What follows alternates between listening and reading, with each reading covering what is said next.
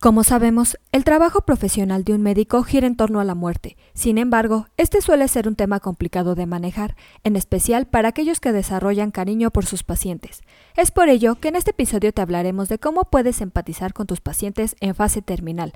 Comencemos.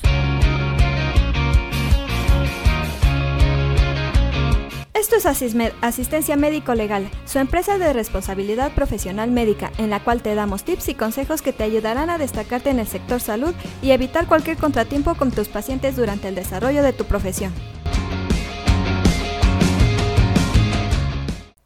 El primer paso para tratar a un paciente terminal es perderle el miedo a la muerte y verla como un ciclo natural.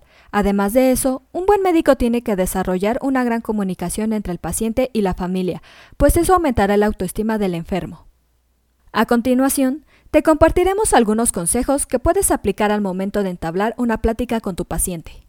Como primer punto, procura sentirte bien durante los silencios en la conversación. El silencio puede ayudar al paciente a enfocar sus pensamientos. A veces estos momentos confortan y permiten que el paciente exprese lo que está pensando y sintiendo. Asimismo, se recomienda tratar de mantener contacto visual, ya que esto le da al paciente la sensación de estar realmente presente y que estás escuchándolo con atención. Durante la conversación, realiza varias preguntas abiertas a tu paciente sobre lo que le preocupa y presta atención a las respuestas verbales y no verbales que te da. Recuerda que repetir lo que dice tu paciente podrá darte una idea más clara de la situación y al mismo tiempo tu paciente sentirá que estás al tanto de sus preocupaciones. Otro punto sería que procures no dar consejos, ya que dar un buen consejo es difícil cuando no es usted quien está en la situación de la persona. Es más seguro hacer preguntas o escuchar.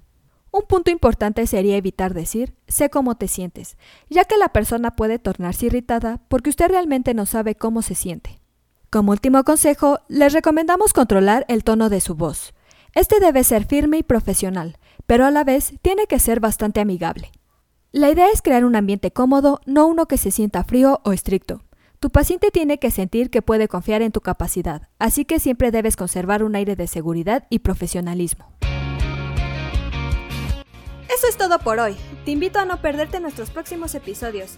Y la forma de no perdértelos es suscribiéndote a este podcast desde tu aplicación preferida. Y si te ha gustado este episodio, compártelo en tus redes sociales, con la cual estarás ayudando a otros colegas a mejorar dentro de su consultorio o clínica y estarás ayudando a llegar a más personas. Si gustas dejarnos algún comentario o valoración en cualquiera de nuestras plataformas, te estaré muy agradecida, ya que sabré que estás ahí. De igual manera, te invito a que visites nuestra página en www.asistenciamedicolegal.com, así como nuestras redes sociales que son Facebook, Instagram y Twitter. Hasta la próxima.